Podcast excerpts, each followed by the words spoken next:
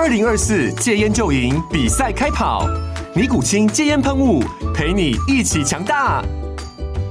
戒烟不容易，单靠意志力戒烟的人，时常无法克服戒断症状而失败。尼古清戒烟喷雾将是你的神队友，简单一喷，药品急速释放，立即缓解七大戒断症状，不限场合提高戒烟成功率。除了尼古清神队友，你还可以寻求专业医疗人员协助，一起迈向戒烟成功之路。尼古清戒烟喷雾，用科学方法戒烟，请咨询全台各大药局及戒烟门诊。本广告由尼古清戒烟喷雾、卫部药书字第零二七八三五号提供。嘉安嘉护股份有限公司，台北市中山区民生东路三段二号十楼，北市卫药广字第一一三零三零一九零号。尼古清戒烟喷雾，相伴每个新开始。各位听众朋友，大家好，欢迎回到我们键盘球探，我是主持人 Danny，我是主持人阿月。如果想要跟我们聊更多台湾棒球相关话题，欢迎到 Facebook 搜寻键盘球探，就可以找到我们的粉砖喽。好，那今天这集就一样是我们的哈中职的回顾了哈，就寂寞的大回顾。今天我们就轮到的是统一师的部分哈。我们在上一集聊到了富邦悍将，那今天就是轮到哈全年战绩倒数第二的统一师啦。我也先讲一个简单的开头好了。统一，我觉得今年。呃，就真的你说运气衰也是蛮衰的，不管是洋将或是本土啦，整个伤兵的问题或者洋将衔接的问题等等，困扰了整季啊，几乎是整季。那这样子就导致哈，整体来说这嗯算是开高走低吧哈，我觉得绝对算是令人失望的一季啦。毕竟大家在季前哈预估的时候，即便可能大家最看好的是中信，但我相信啊，没有人会。呃，预料到统一竟然连季后赛的边都摸不到了，我觉得这是一个呃比较令人失望的一点啊。阿月你怎么看呢？Overall 来看整个统一今年的情况，对，因为呃统一我们也再三讲过，我觉得真的是太衰了，真的太衰。所以今年但上半季我觉得状况是非常非常不错的哦。他们在呃一样主力非常多的受伤或是确诊的状况之下。羊头的状况说真的也不是太稳定的一个状况之下呢，上半季其实战绩都还能维持住嘛。那彻底崩盘是下半季啦。那我觉得一方面自己的伤病状况完全没有改善哦，甚至雪上加霜。然后我们一直觉得说哦，三鬼下半季是不是能到齐？结果没有，就是一直到季末，就是安可稍微稳定一点，那志杰是直接躺了嘛。对，那当然还有一些其他的小小的一个问题。那再加上呢，其实你就是不进则退嘛，因为呃，其他几队。那下半季的这个，尤其是洋洋将方面，他的战力是越来越完整，人选越来越多。那统一就真的比较可惜嘛，他还是就是像柯瑞，他还是必须用到底等等。那像这种克维斯等等，稍微哦，这个看起来比较强力，但也只是跟自己的其他的洋将比啦，哦，跟其他队比，可能也不算太。呃，多么高阶的一个战力的一个奥援吧，其实也都真的是比较晚才进来的，对，所以我觉得以今年整体的状况来看，我觉得丙总他受到这个球团方面的奥援，还有在就是这个运气层面方面，我觉得确实就是很衰啦。那不过我觉得当然呃也是有收获，因为你主力缺阵的状况之下啊，不管是被逼的也好，还是说丙总本身就有这样子一个所谓养成。呃，兼顾养成的思维也好，那他们的小将哦，或是说他们一些比较二线的球员，也相对其他队获得了更多的机会。那主力到齐的状况之下呢，我觉得今年的这些样本，其实就是给呃统一球团内部或是兵种未来战力安排一个很棒的一个参考吧。好啊，那我最后还是带一下啊，全年的战绩啊，统一狮是四十八胜三和六十九败，其实只赢富邦一点点啊。好，富邦是四十六胜七十败，所以我觉得这个讲到哈，如果下半季最后是这个成绩，应该没有人会相信，因为上半季富邦打的那么惨的情况，最后竟然跟统一几乎啊是差不多的一个结局啊，这些呃只差了一一一场一点五场而已啦。所以其实统一的下半季真的是非常令人失望，整体来说开高走低，绝对是一个没没有问题啊，蛮公允的一个评价了哈。那头打拆开来看，OPS Plus 整对全年是九十一，那 ERA Plus 是九十五，那其实也跟富邦一样，就是都不及格，甚至你说 ERA 还比富邦的更差一点。那我们就来细看好了啦，到底统一的问题是在哪边，以及哈，如果明年没有这些伤兵的困扰，是不是还是有机会重回前段班啦、季后赛等等的？我们先从投手开始好了哈，投手啦，第一个我们一定还是先 focus 在洋投啦，毕竟在中华职棒这个联盟，洋投哈还是取决了一支球队呃获胜啊战绩好坏的极大关键嘛。那那今年其实呃统一啦，我想季前的设定呃。不管你说罗昂哈，或是布雷克，我想这两位应该就是他们的前两号先发，没有什么大问题哈。那罗昂的确有这个实力，他全年投下来 ERA Plus 是一七九，布雷克是一一三，都很好啊。只不过伤病的问题，尤其是布雷克啦哈，其实他投到。呃，就是停机要开刀前的那几场，已经越来越怪了。没想到还是撑得过去，他真的是用撑的啦，能撑一场算一场，还可以投到 ERA Plus 破百啊，算是蛮强的。不过就是受伤了嘛。那呃，罗大哥也是六月份受伤等等的那。统一就至此啦，哈，其实就是一个很明确的一个切点。从布雷克跟罗昂受伤缺阵以后，哇，那个战绩就是一泻千里了。所以这就是我们之前有提到啦，就是你洋将的数量，哈，即便是你还有啊，刚刚阿瑞阿月提到的科瑞，哈，可以来。挡一下，但那个真的是挡一下来，就真的是一个吃局数啊，甚至连工作嘛都有点辛苦啦。哈，他他的这个成绩来看的话是这样，所以我觉得统一可能啦哈，在这个羊头这一块其实相对的是蛮辛苦，那就影响到了其他轮值嘛，所以导致胡志伟便要吃非常多的局数哈，今年吃了超过一百五十局，那 ERA Plus 我觉得最后就有点掉下来，最后是收在一百，不然我相信胡志伟的能力一百一、一百二应该是。没有什么大问题。那另外一个点就是古林哈，雪上加霜，就是啊，我们最后还期待一下哦。如果如果古林九月、十月发挥，那统一还有救啊。结果古林就直接就掰了，然后整季就关机缺阵。那今年还有只投了六十二局，ERA Plus 也是落在一百左右这样子。那其实整个先发的主力选手啦，不管说洋投或胡志伟、古林这些，呃，要么就成绩比较平庸，要么就是吃不了太多的局数、受伤等等，有的没有的，所以。那这样统一的战绩铁定是不会好。那你说统一今年的四五号先发好，不管说江承燕哈，ERA Plus 八十七，科瑞七十九哈，克维斯哈，下半季找来 cover 一下的还行啊，九十五，但就不够理想。那嘟嘟哈已经是沙场老将，也不能要求太多，ERA Plus 七十。那姚基宏最后有上来投了几场，可是就比较差强人意，但有几场我觉得表现不错，所以我明年一定是可以再期待。今年的 ERA Plus 只六。那个落在六十三而已啊，所以这是整体呃轮值的一些数据现况啦。阿月你怎么看呢？统一的轮值投手？对，因为统一的话，其实呃我们在看统一整体的一个队形的时候，当然都会觉得统一的投手其实还不错。那其实关键就在于说，他们拥有古林睿炀、胡志伟跟这个江承燕这个三个相对，要么是天花板很高。或是非常稳定，或是很会去吃局数这样的一个组合。其实我觉得这三个人组合，如果你要排说，呃，中职所有球队的一个本土轮值，只算本土的前三人的话，我觉得统一绝对是名列前茅哦。所以他们还是撑起半边天。那当然，嗯，这边的话，他会碰到一个问题，就是说，呃，其实六号先发以后，然后就是说这三个人以外，假设你是找两个羊头的话。其实深度是严重不足，我觉得它是会会有个明显的 gap 掉下来。最好的可能就是嘟嘟姚杰宏，那嘟嘟大家也知道他状况现在就是那样，姚杰宏真的嗯还需还差一点火候啦。那你可能跟富邦比较啊，或者像跟呃这个兄弟比较等等，他们都还有一些人在后面等待的状况，确实差了比较多。所以如果说羊头或是说像古林健康或稳定度有状况的话，我觉得对统一的影响相对来讲可能会比其他的球队还要更严重。所以其实像统一下半季这个先发轮值的这个稳定度，其实真的也是。非常非常的不稳定，那我觉得也直接影响到了这个战绩啊。那其实我觉得一直以来，呃，虽然说还没有非常多年，但是狮迷一定都很期待古林能投的像林恩宇一样，对吧？对，他确实是有那个能力啊。那我觉得胡志伟跟江承燕他确实够稳定哦，一个已经沙场老将了，两个都沙场老将了。那当然，胡志伟的话可能可以投更好，但江承燕呃，缴出一个呃八十到一百平均等级的工作嘛，他已经证明他可以做到这件事情。很多很多年了。对，所以其实这个组合，我觉得就是统一的根基啊，统一在投手方面竞争力的根基。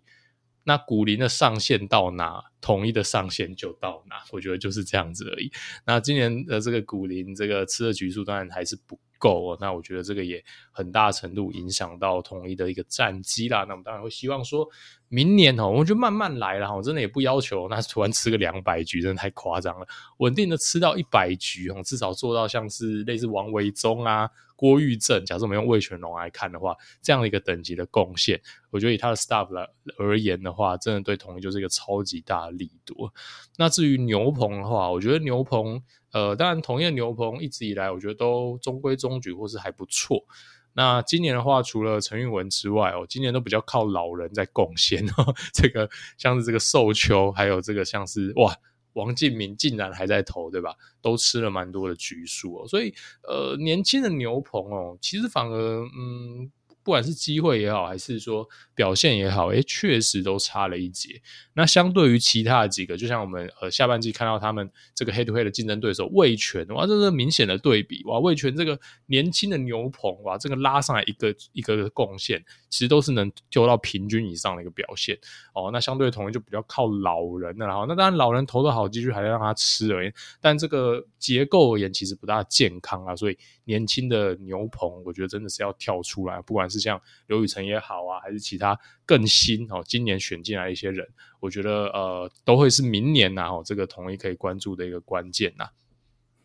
对啊，所以其实啊，这话说回来，我记得嘛，我们之前有聊过一件事，就是丙总有提到明年他自己的杨将的安排哈，他会。听起来呢，他更倾向是以三羊头，就以一军来说，一军来说他会摆三羊头了。其实我觉得他可能然后经过今年以后，他 maybe 也先审审视了一下他今年轮值吃局数的情况及大家的成绩，我觉得他可能心有戚戚焉啊，就是。古林啊，就像阿月讲，呃，这叫未爆弹呢，就还是叫做一个不安定因子啊，像樱木花道之于湘北一样啊，哈，就是你有时候很难预料，他的天花板很高，但是他有些伤病的疑虑，导致他能吃的局数很有限，甚至就是比如说前三局投的好好的，哈，第四、第五局开始突然就一局炸，就古林还是，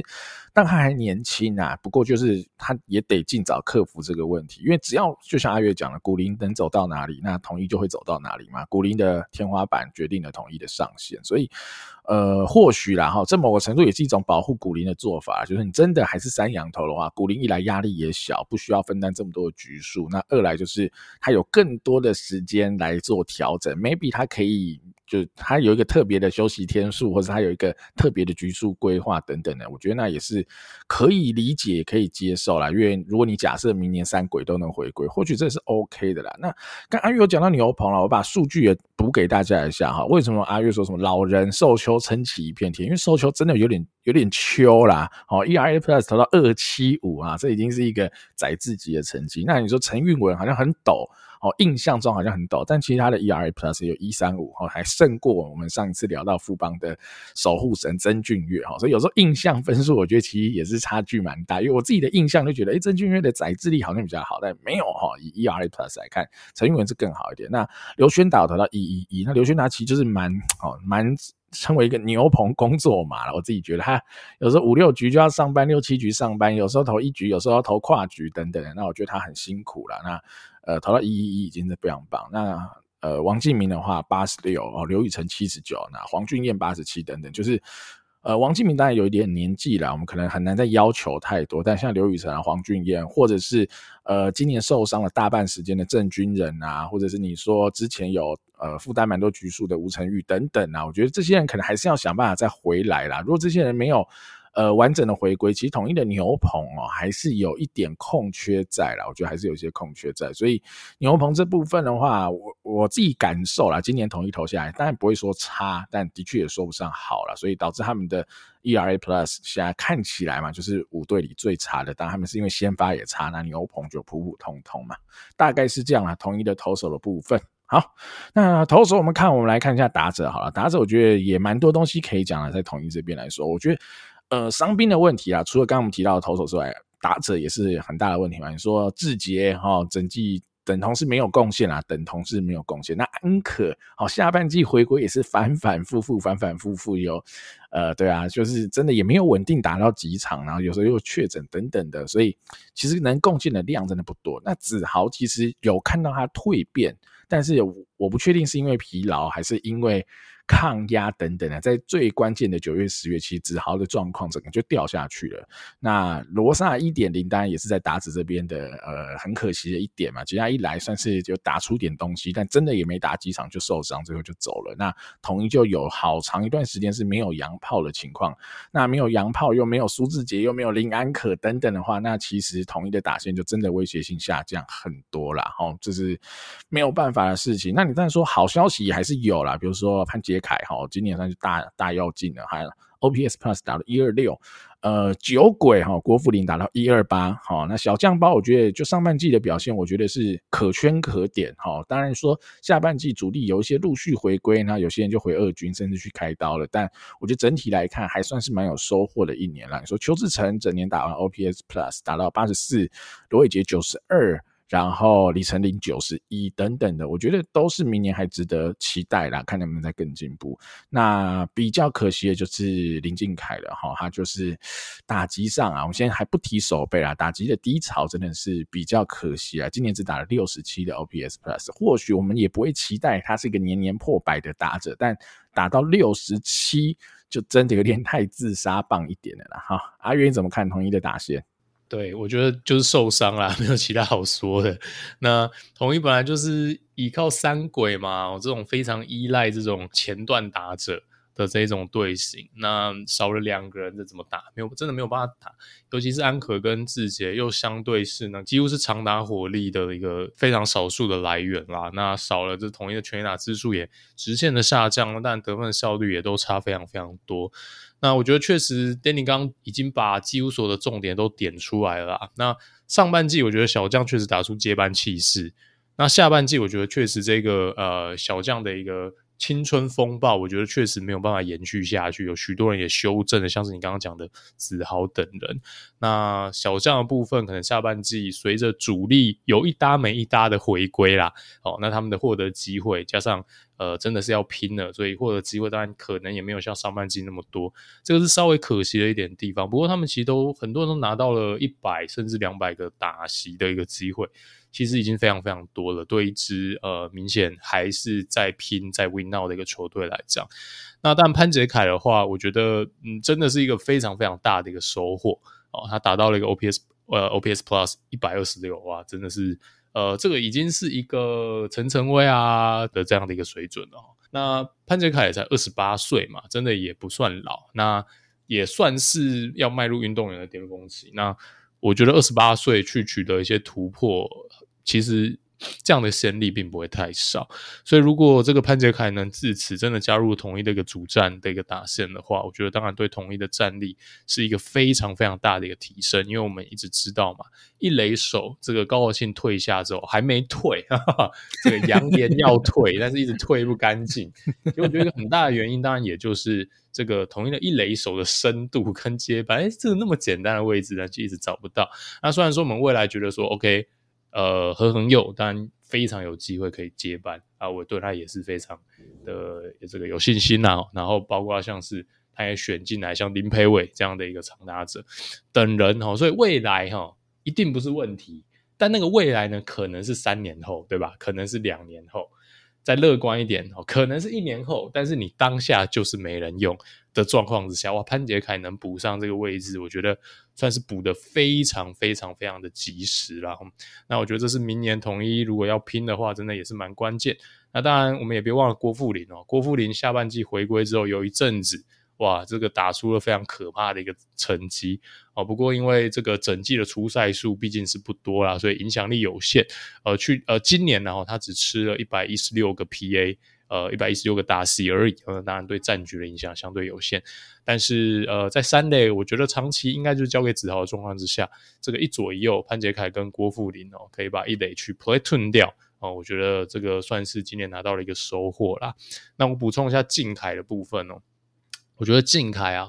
呃，稍微帮他哦说点好话哦，就是说，其实靖凯今年真的是比较衰。哦，他的 BABIP 只有零点二五五哦，这个确实是太低了。也就是说，他其实打出的球哦，这个可能找手套的几率比较高一点哦。也就是说，他今年运气不好哦，但是运气不好有运气不好的极限哦。他今年也真的是打得太烂了，呵呵，所以他今年绝对是打不好，但是。往好处想，就是说他可能呐，哦，可能并没有账面的打得这么不好，但一定还是不好，没错啦。所以我觉得，呃，虽然说他的手套真的是顶级，但是打击的部分，我们真的也期待。呃，真的不要这么的惨哦。那我相信他还是有有这样的一个机会，然后因为前两年其实他攻击表现曾经有好过哦。那我觉得靖凯确实打了太多滚地球，然后打了超过一半的滚地球，这个确实是他要想办法去修正的一个地方。那我觉得今年一个算是意外的小收获吧。哦，我觉得邱志成哦，那像罗伟杰跟李成林当然也都有拿到一些机会，但是真的大量的拿到打席的哦，反而是看起来。其实，在各种 tool 或甚至是外观上，哦，最不起眼的邱志成，好像我觉得外观是什么意思？对，就是真的比较矮一点。OK OK OK OK，真的是这样子哦。那哇，他竟然吃了全队第五多的 PA，而且只差哦金龙一个打洗，所以几乎是全队第四多了。哇，我觉得他真的是非常扎实的球员，他什么都会一点。那虽然说这个呃打击可能期待感并不是非常非常高，但也绝对不是自杀棒。呃，八十四、八十五的一个 OPS Plus 真的够了，他还年轻。那未来如果能成长到平均上下，他是一个非常非常非常好用的四号外野。哦，那当然在同一啦，我觉得这要卡进外野主力太难了哦，因为大家都知道三鬼嘛，哈哈，这所以但如果他能当一个这个很优质的四号外野，我觉得也是一个非常。好的一个收获，然后那我觉得这个大概就是统一今年达线啊少数的几个好消息啦。对啊，最后补充一下，阿月刚提到金龙啦，其实我觉得金龙今年加入统一哦，算是他。哇，这个职棒就有重新站起来的一年嘛，其实我觉得他也基本上，我觉得应该也没有辜负啊，狮迷对他的期待才对。虽然说他季初我觉得也是有偶尔会有些伤病啊，或者他跑一下就会拉伤等等，但可以理解啦。他毕竟一年半没有实战的经验，哈，这种比赛的强度，我觉得他当然是要一点时间适应。但是他的天分，他的打击就是太轻松。我讲真的，他打击真的太轻松，他就是。对啊，一年半没有实战打，今年还是打一个远超联盟平均的成绩嘛，就是就是强，没有什么好说。那我觉得，当然今年统一整体战绩不理想，好，但是以明年哈，假设还呃三鬼能顺利回归，搭配到胡金龙，或者是刚刚阿月讲了潘杰凯啊，好郭富林等等的，然后加上这些小将包等等的啦，其实绝对还是很有竞争力的打线啊，我觉得绝对是没有问题的。那就是健康了哈，只要。健康的因素没有困扰的统一的话，我觉得啦，统一当然还是大有可为。好，那最后我们再带一下守备啦哈，我觉得守备这个问题很明显就是只只讲那个位置了嘛，也没什么其他守备位置好聊了，就是游击嘛，统一游击这个洞已经已经已经挖了这么久，还还填不满啊。好，所以呃，以今年的情情况来说啦，当然是了很多人说啊，林靖凯啦，好，然后你说。呃，非常多的人，像什么陈重廷啊，哈，对不对？哈，然后你还试了林呃老相对的老将林祖杰嘛，哈，就是常用的林祖杰等等。我觉得当然试过很多人啊，那你真的也没有一个很好的结果。那呃，你甚至最后还需要陈庸基出来扛嘛，对不对？所以呃，明年吧，我也不知道统一这边是怎么样做设定，但我相信啊，应该还是要继续让。呃，林靖凯去试这个游击吧，趁着秋训，明年的春训继续练咯哈，因为总是要总是要这样解啦。你说呃，未来再选高中生进来啊，然后再练再养等等，那当然 OK，但前提是第一个你要先选到，好，选到以后你这种起码养两三年应该是保底，就是呃缓不济急啦哈，缓不济急，你终终究还是要在这三年内赶快先找到一个。呃，解答。如果你今天不是要找一个洋炮哈来守游击，一个游击炮或游击枪啊，无所谓，一个洋将来守的话，那你可能还是要得有人出来谈呐。所以林靖凯，我自己觉得啦，虽然说大家对于大饼哈让林靖凯守游击这件事褒贬不一，但基本上我还是持续支持啦，还是持续支持。那额外再带一下三垒这个守卫好了，林子豪的守备啦，就是。雷的时候真的是有够雷啦，哈，不说要说，真的是蛮雷的，但没办法，他的棒子就是摆在那，得忍耐哈。我觉得失迷就是得忍耐啦，就是要让他练，让他让他漏啦，漏到爽，他就会进步啦。就你看看刘基宏嘛，哈，就是子豪的学长，就是有进步嘛，铁定是有进步的，就是呃。这这需要时间来培养了。或许他们都不会是所谓的金手套这样子的等级的选手，但一定是会进步的啦。哦，阿月你怎么看呢？守备这一块？嗯，是啊，我我们其实季初季中的时候就谈过靖凯移防的这个这个 idea 了嘛，哈，那我们两位应该都是觉得长期来讲当然是相对支持的，哦，相对支持，因为我觉得靖凯是有那个能力。那当然今年可疑的点是在于说，你把一个进职棒之后生涯甚至高中三年，哦，因为他他的搭档叫江坤宇嘛，没办法，好，我觉得林靖凯大概在。全台湾哦，所有其他的青棒球队都是占游击啦，哦，但是偏偏就是平镇有个江坤宇这样子，那真的是这样子。那他可以说是，你可你可以讲说，他可能这个五六年的时间，甚至是更长的时间，呃，长期在这个高强度的比赛当中都是在二垒的守卫。那你突然在直棒哦，这个季中把他移防，那他的表现哦比较起伏，或是相对比较不稳定，我觉得。真的也是可以想象，真的太可以想象了啊、那当然，这个也让丙总承受了很多责难哦。但是我觉得丙总有点被逼的嘛，我觉得真的没办法啊、就是像呃祖杰嘛、重庭等人是问题重重。那当下下半季他后来有一段时间是用鸡哥去谈哦，好像最佳解是鸡哥哦。但是我觉得上半季那个状况，谁会想到说？谁会在第一个首度选就想到说我，我我觉得先试试看陈庸基，我觉得根本不可能。是基哥谈了两个礼拜以后，成绩 就结束了，对吧？对啊，对啊，对啊。所以，对，就是那你让靖凯去去去守的话，我觉得已经有点啊没有办法，这种办法死马当活马医嘛。但是后来反正他也认错了，把他移回来了。所以我觉得，呃，只要有一个完整的春训哦，去让他去练。我觉得靖凯是有这样的能力的，再加上呢，我觉得，呃，你在选黄永传之前，我觉得当然以长期来讲，队形还有讨论空间。你用了第一轮选了黄永传，那我觉得真的没有什么好讨论的啊。不然你要，你就让林靖凯跟黄永传两个是完全卡死，好，所以你要让黄永传去守游击。不过我觉得应该是林靖凯比较相对比较适合啊。那黄永传也是一个，这对高中也是二垒到底啦，所以大概是这样子的状况。呃，那我觉得靖凯的话。它具备一切手游级的要素。首先，范围它不是问题。我们都知道它二垒那个范围有多大。那二垒跟游击，但最大的差异绝对就是在传球啦，绝对就在传球。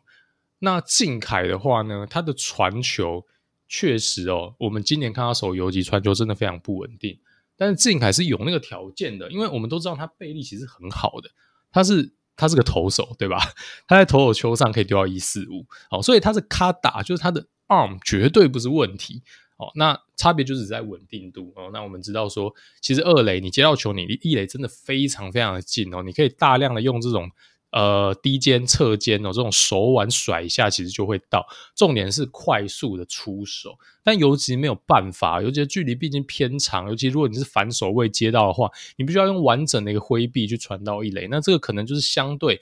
林敬凯已经非常非常多年哦，他并不是在实在用这样的方式去做传球，所以我们看到他传球比较喷一点哦。但我觉得这个绝对，以他的能力来讲，我还是看好他。可以扛起来，只是要给他一点时间。明年的话呢，我觉得他至少应该有机会成为一个以中职的标准来看及格的游击手。那在两三年之后呢，等他更加的习惯之后，我觉得他以他的能力，应该有机会在游击是一个非常非常好的一个存在。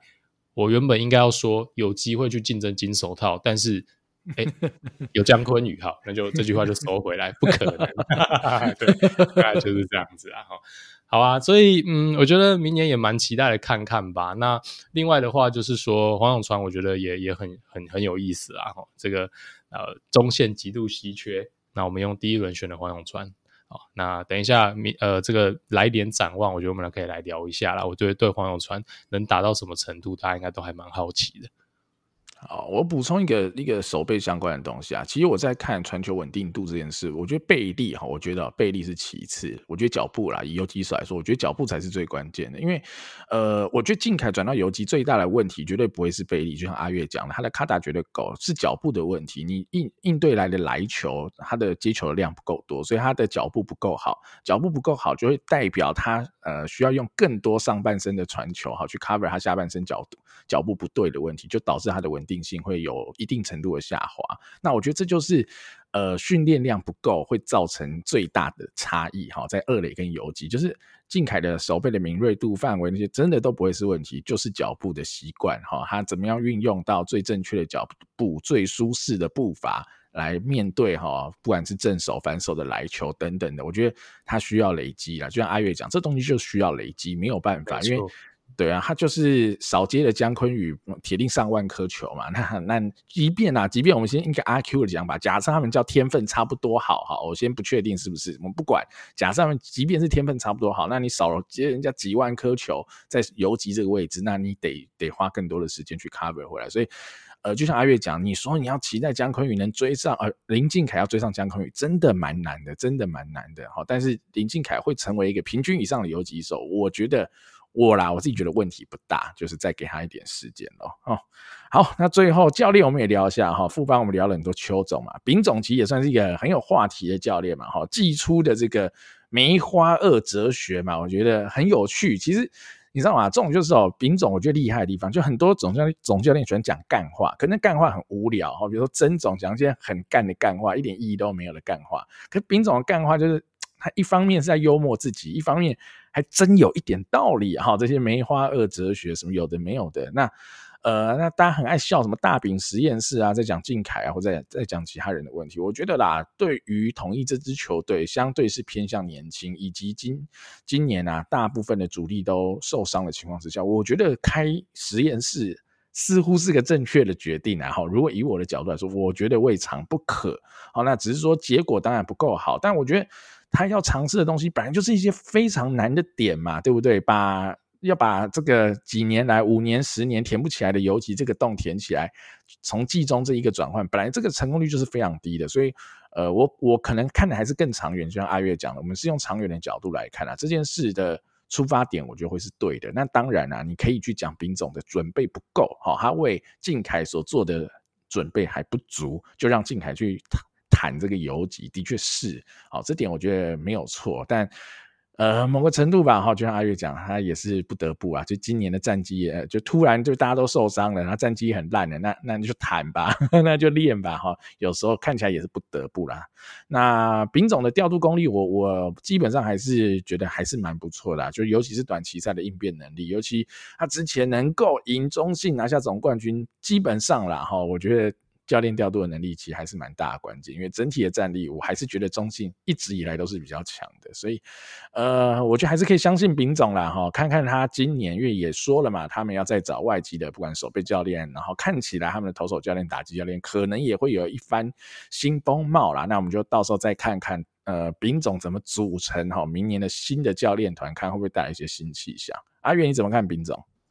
嗯，我我觉得丙总是我心目中的上上半季最佳教练哦。那我觉得以整季来讲的话，应该呃，应该我会把这个这个头衔给到可能是叶总吧。哦，但论上半季的话，我觉得是丙总。呃，我个人的喜好啦，哈，我也觉得丙总是。我现在中职所有球队这个总教练里面，我最欣赏的一位啊，那整季的我觉得真的非战之罪啊，我觉得他真的是决策相对合理的中职教练之一啊，也不会讲什么真的没有意义的干话，就是他的受访啊，他讲的一些逻辑，我都是可以认同的。然后你说他搞砸的一些决策吗？我觉得他也都不是所谓没有意义的去搞砸，或是真的是一个就是很很莫名其妙的逻辑。就像我们刚刚讲的靖凯的这个决策，他是冒了风险，然后失败了哦，那个就是就是该冒的风险，但是他相对可能都会获得一些报酬，如果成功的话，所以他做的决策也是合理。他你竟敢去守游你像不是像像像可能有些教练是随便拉人去守，他也不是啊，对吧？我我记得你好像每次讲到这都会提到这个人，欸，没有没有没有，但是你太敏感，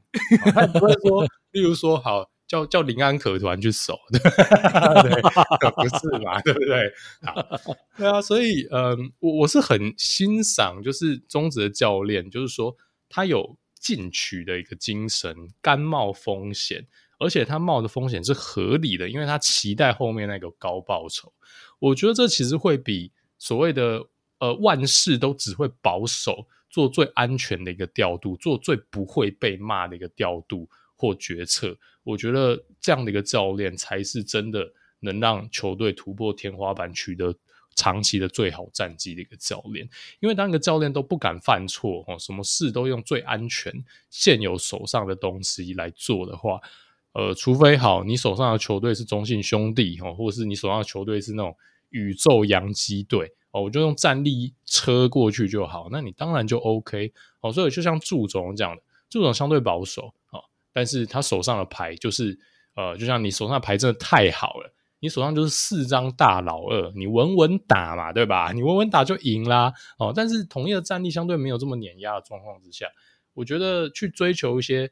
呃，上限够高，但是你应该要承担一些风险哦。我觉得丙总这个思维绝对是正确的，看球起来也非常的有意思啦。所以我觉得，呃，同一个球迷哦，我觉得真的还是可以再给你们家的总教练哦更多的一点支持啊，尤其在他有一些创意的时候，我觉得真的是还挺好看的。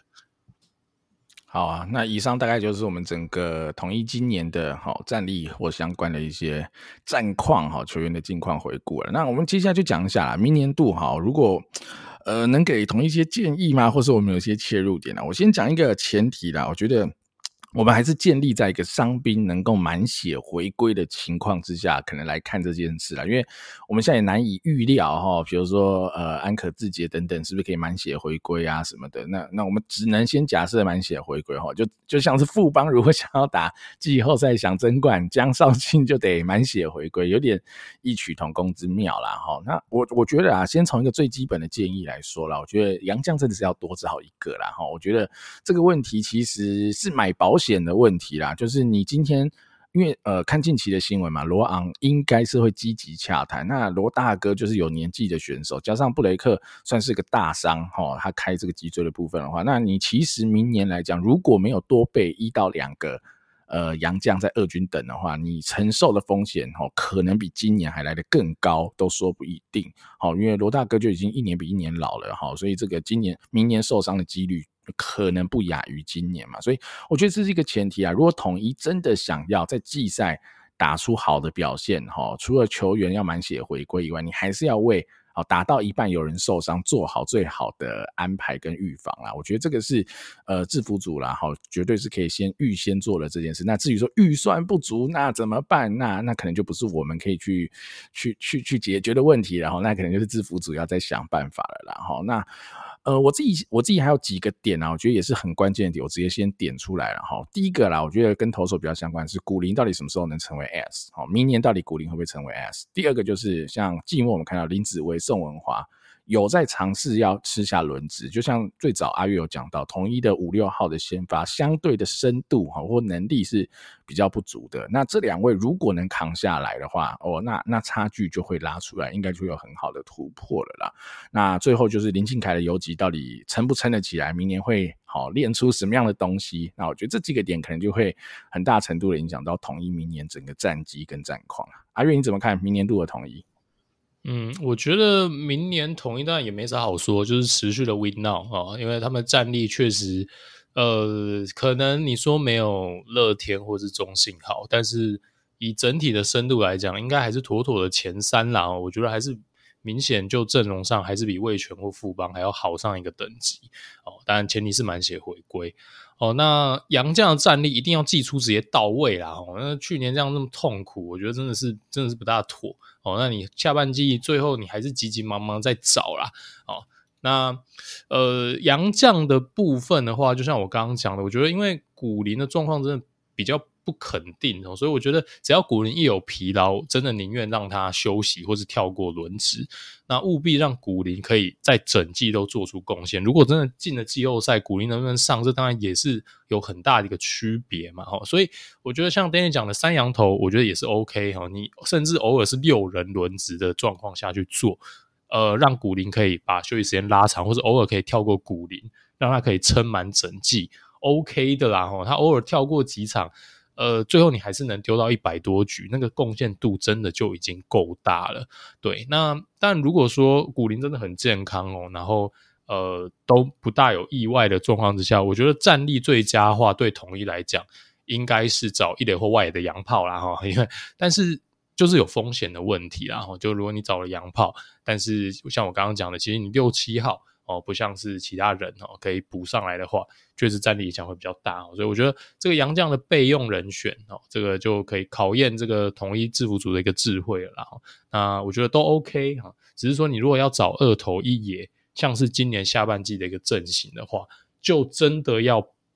补好哈，就是要备好这个 stand by 的一个人选啊，因为你一旦任何一个人挂掉，那就是一定要三羊头了哈，不然对于这个要赢球的，应该说战力的一个安排上，我觉得真的确实会有差了哈。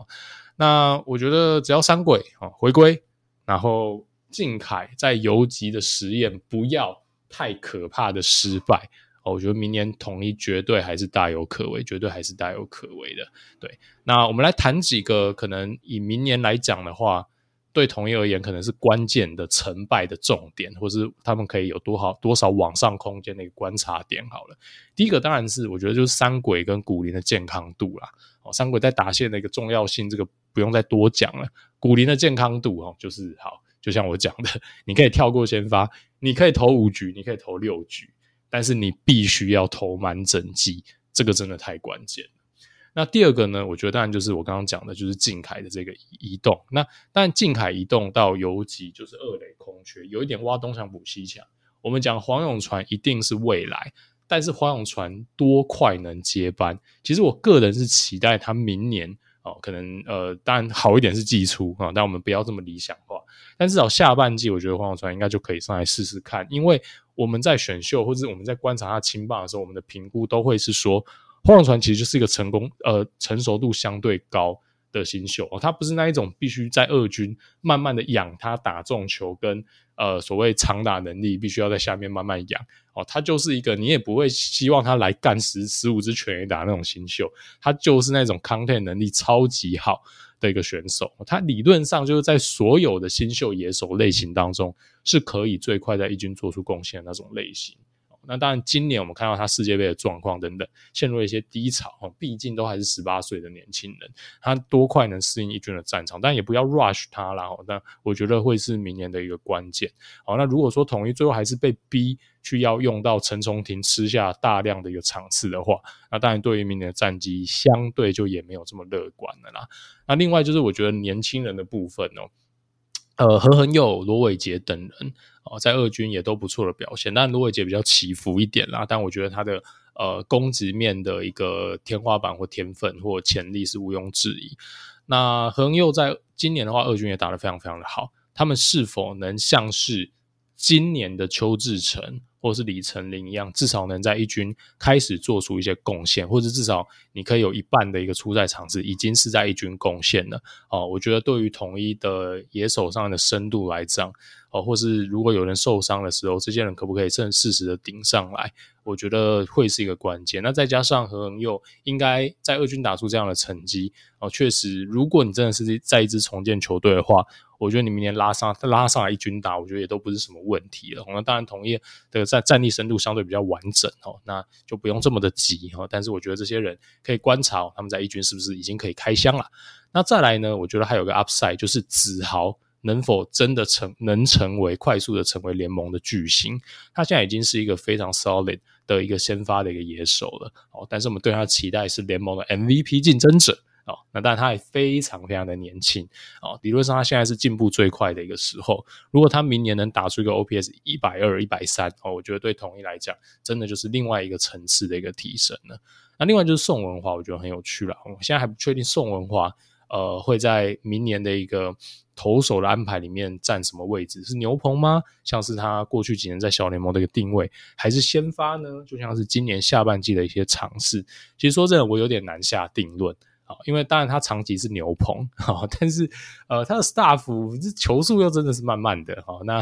呃感觉先发也是有点机会啊，所以呃宋文华当然就是一个已经相对成熟，年纪也相对大，当然就会希望他能在一军直接吃下一个重吃重的一个角色，这就是一个 win now pick。那宋文华能否贡献出超出他轮次？应该有的贡献哦，让统一是不是能像是乐天捡到真人和一样这样的一个概念哦？但可能没有那么强哦，但是至少能在一军有个稳定的贡献，我觉得这也是明年统一战绩是否能超乎想象的一个可以观察的一个重点啊。Danny 你怎么看呢？对，我觉得大致上的想法逻辑跟你差不多啦。不管你说三鬼古林的健康，小将能否在一军贡献或有所成长，乃至于这个五六号先发是用宋文华解，还是比如说我刚刚提到林子崴来解，还是比如说姚杰宏有成长，或是李承鸿你要在一军投大量的比赛了，我不确定。但这些真的就是 upside 的东西啊。但最后我我我提一个点啦，哈，黄永传啊接班哦。我觉得他可能要先减肥啦，他可能对啊，好，好像啦，好像邱训黄永传有一些特别操一下啦，对，对，要操一下啦，因为依照丙总之前的一些好新闻发言，他应该也是没有很满意啊，黄永传现在的身材的状况啦，我觉得这需要啦，哈，因为直棒是一个很长期的比赛，就像跑马拉松一样啦，你你没办法。呃，用这样的体态去守内野中线守长期啊，原则上是不可能的，因为它会造成你身体太大的负担啊，逻辑上是这样。所以，呃，我是很期待黄永传明年能在一军贡献的，所以我是很希望哈，他今年好好节制一下啦，哈，好好把体脂降下去，然后体重控制在一个合理的范围以内。那明年即便开季，就像阿月讲，开季没有办法看到黄永传在开季一军的名单，他真的还是很有机会在二军打了三十场，就下半季哈。在一军开始认真的守二垒，我觉得是有可能的，绝对是有可能。而且甚至啊，甚至如果你要期待统一有机会拼冠军赛，好，甚至拼总冠军的话，它是个呃必要的一个一枚棋子啊。老实说，因为就像阿月讲，不然你二垒的洞哦会有一点大。老实说，是会有一点大，毕竟，呃，你的竞争对手嘛，以今年来看，不管是统一或是中信，呃，我说，呃，不管是乐天或是中信，其实整体的打线投手战力是这么样的平均完整嘛。那你想要挑战这两队，不论是哪一队，你可能真的是也要接近是一个完整战力，才有办法跟这两队来做较量啦。好。大概就是这样了，那就，呃，就只能祝福统一明年就是能够健健康康的哈，然后好好的让球员有所表现啦。那以上就是我们统一的整个整体的回顾以及明年的展望了。感谢大家的收听，我们下次再见喽。我是主持人 Danny，我是主持人阿月，我们下期再见喽，拜拜，拜拜。各位听众朋友，大家好，欢迎回到我们键盘球探，我是主持人 Danny。我是主持人阿月，如果想要跟我们聊更多台湾棒球相关话题，欢迎到 Facebook 搜寻“键盘球探”，就可以找到我们的粉专喽。好，那今天这集就一样是我们的哈中职的回顾了哈，就季末的大回顾。今天我们就轮到的是统一师的部分哈。我们在上一集聊到了富邦悍将，那今天就是轮到哈全年战绩倒数第二的统一师啦。我也先讲一个简单的开头好了。统一，我觉得今年。呃，就真的你说运气衰也是蛮衰的，不管是洋将或是本土啦，整个伤兵的问题或者洋将衔接的问题等等，困扰了整季啊，几乎是整季。那这样子就导致哈，整体来说这嗯算是开高走低吧哈，我觉得绝对算是令人失望的一季啦。毕竟大家在季前哈预估的时候，即便可能大家最看好的是中信，但我相信啊，没有人会。呃，预料到统一竟然连季后赛的边都摸不到了，我觉得这是一个呃比较令人失望的一点啊。阿月你怎么看呢？Overall 来看整个统一今年的情况，对，因为呃统一我们也再三讲过，我觉得真的是太衰了，真的太衰。所以今年但上半季我觉得状况是非常非常不错的哦。他们在呃一样主力非常多的受伤或者确诊的状况之下。羊头的状况说真的也不是太稳定的一个状况之下呢，上半季其实战绩都还能维持住嘛。那彻底崩盘是下半季啦。那我觉得一方面自己的伤病状况完全没有改善，甚至雪上加霜。然后我们一直觉得说，哦，三鬼下半季是不是能到齐？结果没有，就 一直到季末，就是安可稍微稳定一点，那志杰是直接躺了嘛？对，那当然还有一些其他的小小的一个问题。那再加上呢，其实你就是不进则退嘛，因为呃，其他几队那下半季的这个，尤其是洋洋将方面，他的战力是越来越完整，人选越来越多。那统一就真的比较可惜嘛，他还是就是像科瑞，他还是必须用到底等等。那像这种克维斯等等，稍微哦，这个看起来比较。强力，但也只是跟自己的其他的洋将比啦，哦，跟其他队比，可能也不算太呃多么高阶的一个战力的一个澳元吧。其实也都真的是比较晚才进来的，对，所以我觉得以今年整体的状况来看，我觉得丙总他受到这个球团方面的澳元，还有在就是这个运气层面方面，我觉得确实就是很衰啦。哦，那不过我觉得当然呃也是有收获，因为你主力缺阵的状况之下。啊，不管是被逼的也好，还是说丙总本身就有这样子一个所谓养成，呃，兼顾养成的思维也好，那他们的小将啊，或是说他们一些比较二线的球员，也相对其他队获得了更多的机会。那主力到齐的状况之下呢，我觉得今年的这些样本，其实就是给呃同一球团内部或是兵种未来战力安排一个很棒的一个参考吧。好啊，那我最后还是带一下啊，全年的战绩啊，同一狮是四十八胜三和六十九败，其实只赢富邦一点点啊。好，富邦是四十六胜七十败，所以我觉得这个讲到哈，如果下半季最后是这个成绩，应该没有人会相信，因为上半季富邦打的那么惨的情况，最后竟然跟统一几乎啊是差不多的一个结局啊，这些呃只差了一一一场一点五场而已啦。所以其实统一的下半季真的是非常令人失望，整体来说开高走低，绝对是一个没有没有问题啊，蛮。公允的一个评价了哈，那头打拆开来看，OPS Plus 整对全年是九十一，那 ERA Plus 是九十五，那其实也跟富邦一样，就是都不及格，甚至你说 ERA 还比富邦的更差一点。那我们就来细看好了啦，到底统一的问题是在哪边，以及哈，如果明年没有这些伤病的困扰，是不是还是有机会重回前段班啦、季后赛等等的？我们先从投手开始好了哈，投手啦，第一个我们一定还是先 focus 在洋投啦，毕竟在中华职棒这个联盟，洋投哈还是取决了一支球队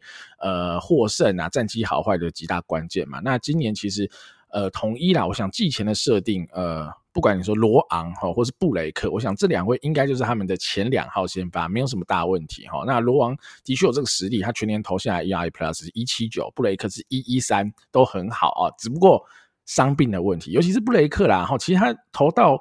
呃，就是停机要开刀前的那几场，已经越来越怪了。没想到还是撑得过去，他真的是用撑的啦，能撑一场算一场，还可以投到 ERA Plus 破百啊，算是蛮强的。不过就是受伤了嘛。那呃，罗大哥也是六月份受伤等等的那。统一就至此啦，哈，其实就是一个很明确的一个切点。从布雷克跟罗昂受伤缺阵以后，哇，那个战绩就是一泻千里了。所以这就是我们之前有提到啦，就是你洋将的数量，哈，即便是你还有啊，刚刚阿瑞阿月提到的科瑞，哈，可以来。挡一下，但那个真的是挡一下，就真的是一个吃局数啊，甚至连工作嘛都有点辛苦啦。哈，他他的这个成绩来看的话是这样，所以我觉得统一可能啦哈，在这个羊头这一块其实相对的是蛮辛苦，那就影响到了其他轮值嘛，所以导致胡志伟便要吃非常多的局数哈，今年吃了超过一百五十局，那 ERA Plus 我觉得最后就有点掉下来，最后是收在一百，不然我相信胡志伟的能力一百一、一百二应该是。没有什么大问题。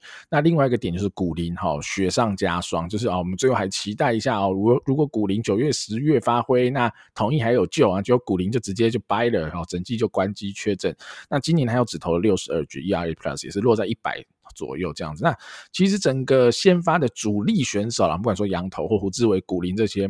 呃，要么就成绩比较平庸，要么就是吃不了太多的局数、受伤等等，有的没有的，所以。那这样统一的战绩铁定是不会好。那你说统一今年的四五号先发好，不管说江承燕哈，ERA Plus 八十七，科瑞七十九哈，克维斯哈，下半季找来 cover 一下的还行啊，九十五，但就不够理想。那嘟嘟哈已经是沙场老将，也不能要求太多，ERA Plus 七十。那姚基宏最后有上来投了几场，可是就比较差强人意，但有几场我觉得表现不错，所以我明年一定是可以再期待。今年的 ERA Plus 只六。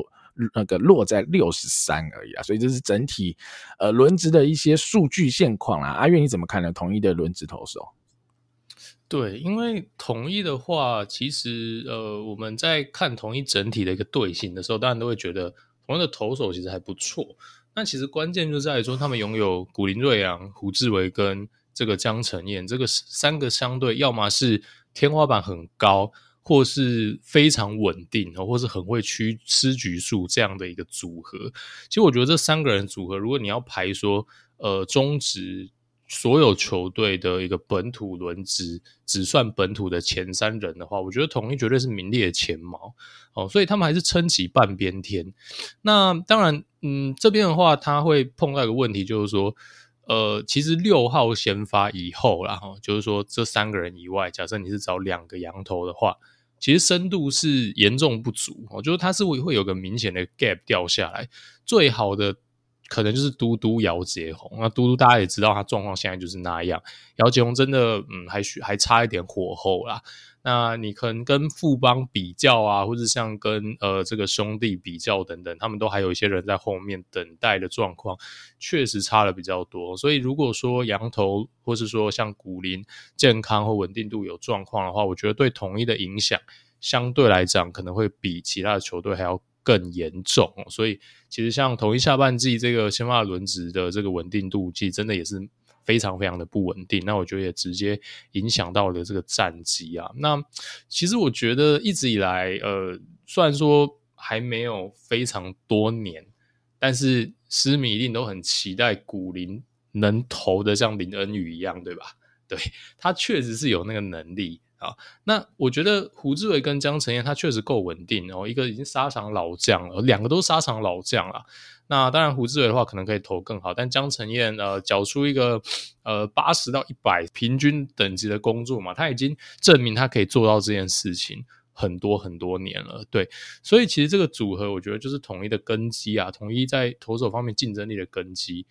那古林的上限到哪，统一的上限就到哪，我觉得就是这样子而已。那今年的这个古林这个吃的局数当然还是不够哦，那我觉得这个也很大程度影响到统一的一个战绩啦。那我们当然会希望说，明年哦，我们就慢慢来啦。我真的也不要求，那突然吃个两百局，真的太夸张了。稳定的吃到一百局哦，至少做到像是类似王维中啊、郭玉正，假设我们用魏全龙来看的话，这样的一个等级的贡献，我觉得以他的 staff 来而言的话，真的对统一就是一个超级大的力度。那至于牛棚的话，我觉得牛棚。呃，当然，统一的牛棚一直以来，我觉得都中规中矩，或是还不错。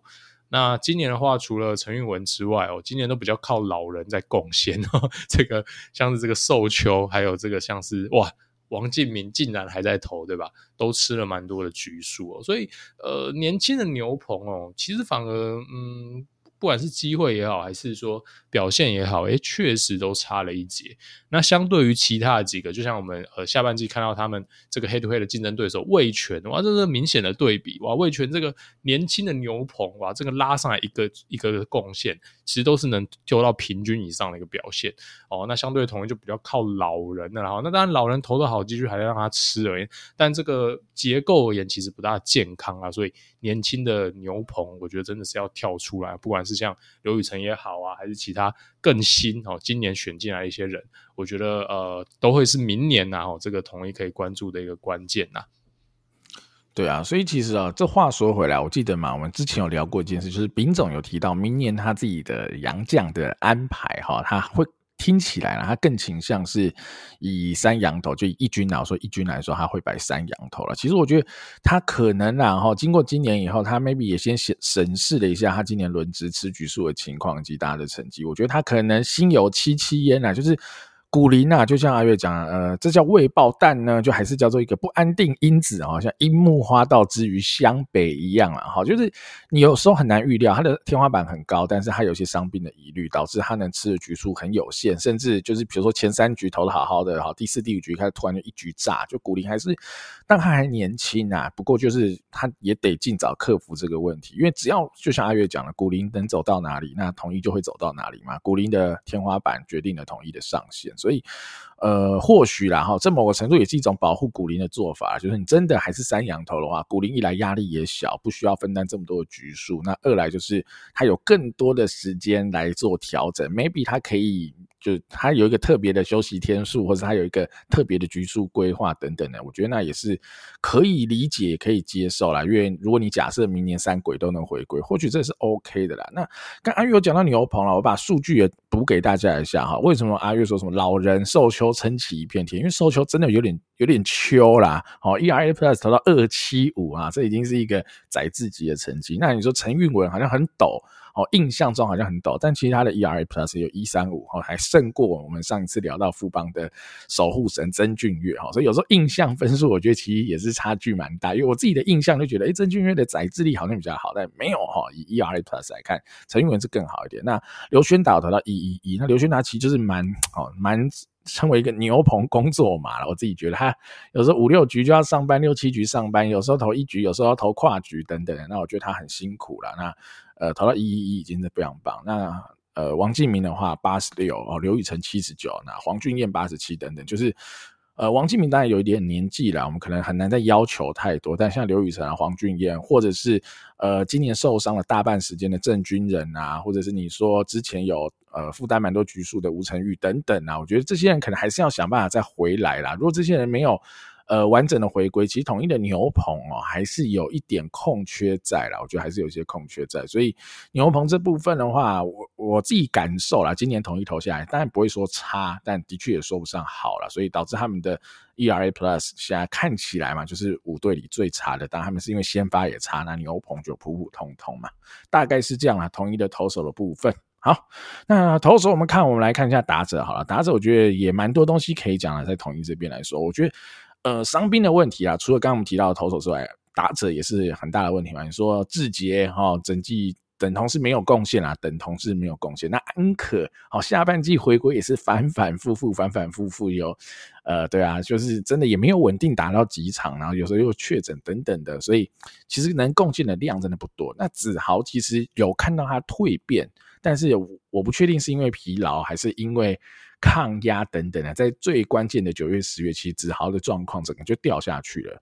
那罗萨一点零当然也是在打子这边的，呃，很可惜的一点嘛。其他一来算是就打出点东西，但真的也没打几场就受伤，最后就走了。那统一就有好长一段时间是没有洋炮的情况。那没有洋炮，又没有苏志杰，又没有林安可等等的话，那其实统一的打线就真的威胁性下降很多啦。哦，这是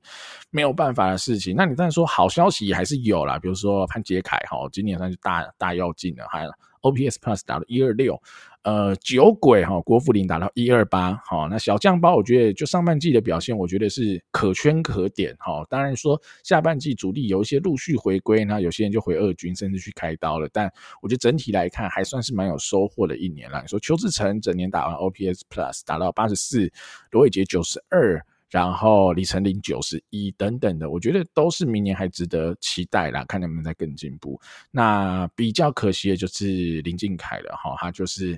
打击上啊，我们现在还不提手背啦，打击的低潮真的是比较可惜啊。今年只打了六十七的 OPS Plus，或许我们也不会期待他是一个年年破百的打者，但打到六十七就真的有点太自杀棒一点了啦哈。阿元怎么看统一的打线？对，我觉得就是受伤啦，没有其他好说的。那统一本来就是依靠三鬼嘛，我这种非常依赖这种前段打者的这种队形，那少了两个人，这怎么打？没有，真的没有办法打。尤其是安可跟志杰，又相对是呢，几乎是长打火力的一个非常少数的来源啦。那少了这统一的全垒打支数也直线的下降，但得分的效率也都差非常非常多。那我觉得确实，Danny 刚刚已经把几乎所有的重点都点出来了。那上半季我觉得小将确实打出接班气势，那下半季我觉得确实这个呃小将的一个。青春风暴，我觉得确实没有办法延续下去，有许多人也修正了，像是你刚刚讲的子豪等人。那小将的部分，可能下半季随着主力有一搭没一搭的回归啦，哦，那他们的获得机会，加上呃真的是要拼了，所以获得机会当然可能也没有像上半季那么多，这个是稍微可惜的一点地方。不过他们其实都很多人都拿到了一百甚至两百个打席的一个机会。其实已经非常非常多了。对一支呃明显还是在拼在 win now 的一个球队来讲，那但潘杰凯的话，我觉得嗯真的是一个非常非常大的一个收获哦，他达到了一个 OPS 呃 OPS Plus 一百二十六哇，真的是呃这个已经是一个陈晨威啊的这样的一个水准了。那潘杰凯也才二十八岁嘛，真的也不算老，那也算是要迈入运动员的巅峰期。那我觉得二十八岁去取得一些突破，其实。这样的先例并不会太少，所以如果这个潘杰凯能自此真的加入统一的一个主战的一个打线的话，我觉得当然对统一的战力是一个非常非常大的一个提升。因为我们一直知道嘛，一垒手这个高国庆退下之后还没退，哈哈，这个扬言要退，但是一直退不干净。所以我觉得很大的原因，当然也就是这个统一的一垒手的深度跟接班，哎，这个那么简单的位置呢，就一直找不到。那虽然说我们未来觉得说 OK。呃，何恒佑当然非常有机会可以接班啊，我对他也是非常的这个有信心呐、啊。然后包括像是他也选进来像林培伟这样的一个长打者等人哈，所以未来哈一定不是问题。但那个未来呢，可能是三年后，对吧？可能是两年后。再乐观一点哦，可能是一年后，但是你当下就是没人用的状况之下，哇，潘杰凯能补上这个位置，我觉得算是补得非常非常非常的及时了。那我觉得这是明年统一如果要拼的话，真的也是蛮关键。那当然，我们也别忘了郭富林哦，郭富林下半季回归之后有一阵子。哇，这个打出了非常可怕的一个成绩哦。不过因为这个整季的出赛数毕竟是不多啦，所以影响力有限。呃，去呃今年然后他只吃了一百一十六个 PA，呃一百一十六个打 C 而已。呃，当然对战局的影响相对有限。但是呃在三垒，我觉得长期应该就是交给子豪的状况之下，这个一左一右潘杰凯跟郭富林哦，可以把一垒去 platoon 掉哦。我觉得这个算是今年拿到了一个收获啦。那我补充一下靖凯的部分哦。我觉得靖凯啊，呃，稍微帮他哦说点好话哦，就是说，其实靖凯今年真的是比较衰哦，他的 BABIP 只有零点二五五哦，这个确实是太低了。也就是说，他其实打出的球哦，这个可能找手套的几率比较高一点哦。就是说，他今年运气不好哦，但是运气不好有运气不好的极限哦，他今年也真的是打得太烂了，呵呵，所以他今年绝对是打不好，但是。往好处想，就是说他可能呐，哦，可能并没有账面的打得这么不好，但一定还是不好，没错啦。所以我觉得，呃，虽然说他的手套真的是顶级，但是打击的部分，我们真的也期待。呃，真的不要这么的惨哦。那我相信他还是有有这样的一个机会，然后因为前两年其实他攻击表现曾经有好过哦。那我觉得靖凯确实打了太多滚地球，然后打了超过一半的滚地球，这个确实是他要想办法去修正的一个地方。那我觉得今年一个算是意外的小收获吧。哦，我觉得邱志成哦，那像罗伟杰跟李成林当然也都有拿到一些机会，但是真的大量的拿到打席的哦，反而是看起来其实在各种 tool。或甚至是外观上哦最不起眼的邱志成，好像我外观是什么意思？对，就是真的比较矮一点。OK OK OK OK，真的是这样子哦。那哇，他竟然吃了全队第五多的 PA，而且只差哦金龙一个打席，所以几乎是全队第四多了。哇，我觉得他真的是非常扎实的球员，他什么都会一点。那虽然说这个呃打击可能期待感并不是非常非常高，但也绝对不是自杀棒。呃，八十四、八十五的一个 OPS Plus 真的够了，他还年轻。那未来如果能成长到平均上下，他是一个非常、非常、非常好用的四号外野。哦，那当然在统一啦，我觉得这要卡进外野主力太难了哦，因为大家都知道三鬼嘛，哈哈，就所以，但如果他能当一个这个很优质的四号外野，我觉得也是一个非常好的一个收获啦。哦，那我觉得这个大概就是统一今年达线哦，少数的几个好消息啦。对啊，最后补充一下，阿月刚提到金龙啦，其实我觉得金龙今年加入统一哦，算是他。哇，这个职棒就有重新站起来的一年嘛，其实我觉得他也基本上，我觉得应该也没有辜负啊，狮迷对他的期待才对。虽然说他季初我觉得也是有偶尔会有些伤病啊，或者他跑一下就会拉伤等等，但可以理解啦。他毕竟一年半没有实战的经验，然后这种比赛的强度，我觉得他当然是要一点时间适应。但是他的天分，他的打击就是太轻松。我讲真的，他打击真的太轻松，他就是。对啊，一年半没有实战打，今年还是打一个远超联盟平均的成绩嘛，就是就是强，没有什么好说。那我觉得，当然今年统一整体战绩不理想，好，但是以明年哈，假设还呃三鬼能顺利回归，搭配到胡金龙或者是刚刚阿月讲了潘杰凯啊，好郭富林等等的，然后加上这些小将包等等的啦，其实绝对还是很有竞争力的打线啊，我觉得绝对是没有问题的。那就是健康了哈，只要。健康的因素没有困扰的统一的话，我觉得啦，统一当然还是大有可为。好，那最后我们再带一下守备啦哈，我觉得守备这个问题很明显就是只只讲那个位置了嘛，也没什么其他 守备位置好聊了，就是游击嘛，统一游击这个洞已经已经已经挖了这么久，还还填不满啦。好，所以呃，以今年的情情况来说啦，当然是了很多人说啊，林俊凯啦，好，然后你说。呃，非常多的人，像什么陈重廷啊，哈，对不对？哈，然后你还试了林呃老相对的老将林祖杰嘛，哈，就是常用的林祖杰等等。我觉得当然试过很多人啊，那你真的也没有一个很好的结果。那呃，你甚至最后还需要陈庸基出来扛嘛，对不对？所以呃，明年吧，我也不知道统一这边是怎么样做设定，但我相信啊，应该还是要继续让。呃，林靖凯去试这个游击吧，趁着秋训，明年的春训继续练咯哈，因为总是要总是要这样解啦。你说呃，未来再选高中生进来啊，然后再练再养等等，那当然 OK，但前提是第一个你要先选到哈，选到以后你这种起码养两三年应该是保底，就是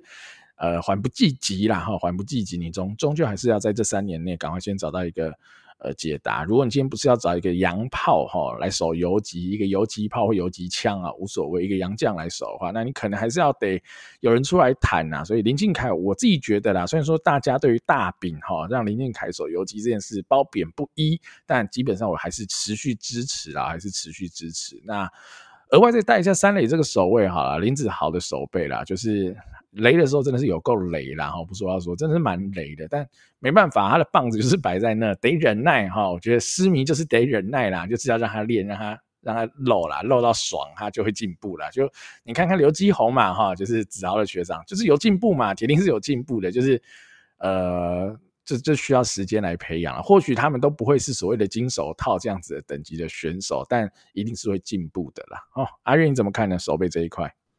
嗯，是啊，我我们其实季初季中的时候就谈过靖凯移防的这个这个 idea 了嘛，哈，那我们两位应该都是觉得长期来讲当然是相对支持的，哦，相对支持，因为我觉得靖凯是有那个能力。那当然今年可疑的点是在于说，你把一个进职棒之后生涯甚至高中三年，哦，因为他他的搭档叫江坤宇嘛，没办法，好，我觉得林靖凯大概在。全台湾哦，所有其他的青棒球队都是占游击啦，哦，但是偏偏就是平镇有个江坤宇这样子，那真的是这样子。那他可以说是，你可你可以讲说，他可能这个五六年的时间，甚至是更长的时间，呃，长期在这个高强度的比赛当中都是在二垒的守卫。那你突然在直棒哦，这个季中把他移防，那他的表现哦比较起伏，或是相对比较不稳定，我觉得。真的也是可以想象，真的太可以想象了啊！那当然，这个也让丙总承受了很多责难哦。但是我觉得丙总有点被逼的嘛，我觉得真的没办法啊。就是像呃祖杰嘛、重庭等人是问题重重。那当下下半季他后来有一段时间是用基哥去谈哦，好像最佳解是基哥哦。但是我觉得上半季那个状况，谁会想到说？谁会在第一个首都选就想到说我，我我觉得先试试看陈庸基，我觉得根本不可能是。基哥谈了两个礼拜以后，成绩就结束了，对啦。对啊，对啊，对啊。所以，对，就是那你让靖凯去去去守的话，我觉得已经有点啊没有办法，这种办法死马当活马医嘛。但是后来反正他也认错了，把他移回来了。所以我觉得，呃，只要有一个完整的春训哈，去让他去练。我觉得靖凯是有这样的能力的，再加上呢，我觉得，呃，你在选黄永传之前，我觉得当然以长期来讲，队形还有讨论空间。你用了第一轮选了黄永传，那我觉得真的没有什么好讨论的啊，不然你要你就让林靖凯跟黄永传两个是完全卡死，好，所以你要让黄永传去守游击，不过我觉得应该是林靖凯比较相对比较适合啊。那黄永传也是一个这对高中也是二垒到底啦，所以大概是这样子的状况。呃，那我觉得靖凯的话。他具备一切手游级的要素，首先范围它不是问题，我们都知道它二垒那个范围有多大。那二垒跟游击，但最大的差异绝对就是在传球啦，绝对就在传球。那靖凯的话呢，他的传球确实哦，我们今年看到手游级传球真的非常不稳定。但是靖凯是有那个条件的，因为我们都知道他背力其实很好的，他是他是个投手对吧？他在投手球上可以丢到一四五，哦，所以他是卡打，就是他的 arm 绝对不是问题。哦，那差别就是在稳定度哦。那我们知道说，其实二垒你接到球，你离一垒真的非常非常的近哦。你可以大量的用这种呃低肩、侧肩哦，这种手腕甩一下，其实就会到。重点是快速的出手，但尤其没有办法，尤其距离毕竟偏长，尤其如果你是反手位接到的话，你必须要用完整的一个挥臂去传到一垒。那这个可能就是相对林敬凯已经非常非常多年哦，他。并不是在实在用这样的方式去做传球，所以我们看到他传球比较喷一点哦。但我觉得这个绝对，以他的能力来讲，我还是看好他可以扛起来，只是要给他一点时间。明年的话呢，我觉得他至少应该有机会成为一个以中职的标准来看及格的游击手。那在两三年之后呢，等他更加的习惯之后，我觉得他以他的能力应该有机会在游击是一个非常非常好的一个存在。我原本应该要说有机会去竞争金手套，但是，哎、有江坤宇哈，那就这句话就收回来，不可能，对，大概就是这样子啊，哈，好啊，所以嗯，我觉得明年也蛮期待的，看看吧。那另外的话就是说黄永川，我觉得也也很很很有意思啊，哈，这个呃中线极度稀缺，那我们用第一轮选的黄永川。好，那等一下，呃，这个来点展望，我觉得我们俩可以来聊一下啦。我觉得对黄永川能达到什么程度，大家应该都还蛮好奇的。好，我补充一个一个手背相关的东西啊。其实我在看传球稳定度这件事，我觉得背力哈，我觉得背力是其次。我觉得脚步啦，以游击手来说，我觉得脚步才是最关键的。因为呃，我觉得靖凯转到游击最大的问题绝对不会是背力，就像阿月讲的，他的卡打绝对够，是脚步的问题。你应应对来的来球，他的接球的量不够多，所以他的脚步不够好。脚步不够好，就会代表他呃需要用更多上半身的传球，好去 cover 他下半身角度脚步不对的问题，就导致他的稳。定性会有一定程度的下滑，那我觉得这就是呃训练量不够会造成最大的差异哈，在二垒跟游击，就是靖凯的手背的敏锐度范围那些真的都不会是问题，就是脚步的习惯哈，他怎么样运用到最正确的脚步、最舒适的步伐来面对哈，不管是正手、反手的来球等等的，我觉得他需要累积啦，就像阿月讲，这东西就需要累积，没有办法，因为。对啊，他就是少接了江坤宇，铁定上万颗球嘛。那那即便啊，即便我们先应该阿 Q 的讲吧，假设他们叫天分差不多好哈，我先不确定是不是，我们不管。假设他们即便是天分差不多好，那你少了接人家几万颗球在游击这个位置，那你得得花更多的时间去 cover 回来。所以，呃，就像阿月讲，你说你要期待江坤宇能追上，呃，林靖凯要追上江坤宇，真的蛮难的，真的蛮难的哈。但是林靖凯会成为一个平均以上的游击手，我觉得。我啦，我自己觉得问题不大，就是再给他一点时间咯。哦，好，那最后教练我们也聊一下哈，富邦我们聊了很多邱总嘛，丙总其实也算是一个很有话题的教练嘛，哈，寄出的这个梅花二哲学嘛，我觉得很有趣。其实你知道吗？这种就是哦，丙总我觉得厉害的地方，就很多总教总教练喜欢讲干话，可能干话很无聊哈，比如说曾总讲一些很干的干话，一点意义都没有的干话，可丙总的干话就是。他一方面是在幽默自己，一方面还真有一点道理哈。这些梅花二哲学什么有的没有的，那呃，那大家很爱笑什么大饼实验室啊，在讲靖凯啊，或者在讲其他人的问题。我觉得啦，对于统一这支球队，相对是偏向年轻，以及今今年啊，大部分的主力都受伤的情况之下，我觉得开实验室似乎是个正确的决定啊。哈，如果以我的角度来说，我觉得未尝不可。好，那只是说结果当然不够好，但我觉得。他要尝试的东西本来就是一些非常难的点嘛，对不对？把要把这个几年来五年、十年填不起来的尤其这个洞填起来，从季中这一个转换，本来这个成功率就是非常低的。所以，呃，我我可能看的还是更长远，就像阿月讲的，我们是用长远的角度来看啊，这件事的出发点，我觉得会是对的。那当然啊，你可以去讲丙总的准备不够，好，他为靖凯所做的准备还不足，就让靖凯去。谈这个游击的确是，好，这点我觉得没有错，但呃，某个程度吧，哈，就像阿月讲，他也是不得不啊，就今年的战绩，就突然就大家都受伤了，然后战绩很烂了，那那你就谈吧，那就练吧，哈，有时候看起来也是不得不啦。那丙总的调度功力我，我基本上还是觉得还是蛮不错的，就尤其是短期赛的应变能力，尤其他之前能够赢中信拿下总冠军，基本上啦，哈，我觉得。教练调度的能力其实还是蛮大的关键，因为整体的战力，我还是觉得中信一直以来都是比较强的，所以，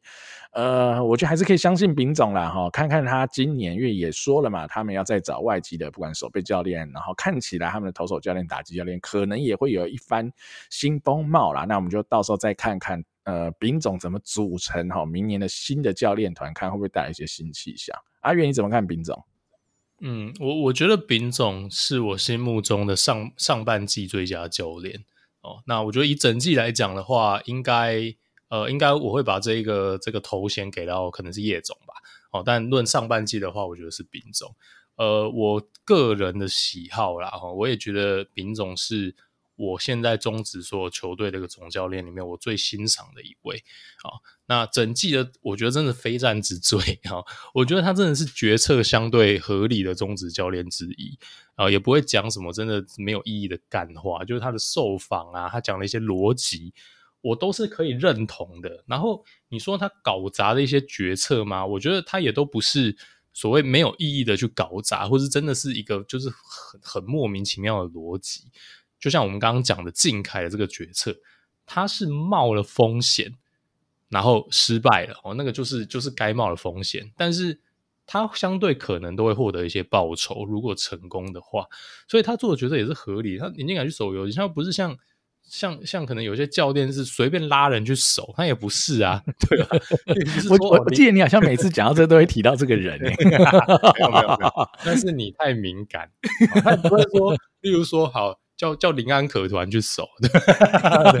对不是嘛？对不对？好，对啊，所以，嗯，我我是很欣赏，就是中职的教练，就是说他有进取的一个精神，甘冒风险，而且他冒的风险是合理的，因为他期待后面那个高报酬。我觉得这其实会比所谓的呃万事都只会保守，做最安全的一个调度，做最不会被骂的一个调度。或决策，我觉得这样的一个教练才是真的能让球队突破天花板，取得长期的最好战绩的一个教练。因为当一个教练都不敢犯错，哦，什么事都用最安全、现有手上的东西来做的话，呃，除非好，你手上的球队是中信兄弟，哦，或者是你手上的球队是那种宇宙洋基队，哦，我就用战力车过去就好，那你当然就 OK，哦，所以就像祝总讲的，祝总相对保守，但是他手上的牌就是，呃，就像你手上牌真的太好了，你手上就是四张大老二，你稳稳打嘛，对吧？你稳稳打就赢啦，哦。但是同一的战力相对没有这么碾压的状况之下，我觉得去追求一些。呃，上限够高，但是你应该要承担一些风险哦。我觉得丙总这个思维绝对是正确的，看球起来也非常的有意思啦。所以我觉得，呃，统一的球迷哦，我觉得真的还是可以再给你们家的总教练哦更多的一点支持啊，尤其在他有一些创意的时候，我觉得真的是还挺好看的。好啊，那以上大概就是我们整个统一今年的好战力或相关的一些战况哈，球员的近况回顾了。那我们接下来就讲一下啦，明年度哈，如果呃能给同一些建议吗？或是我们有一些切入点呢？我先讲一个前提啦，我觉得。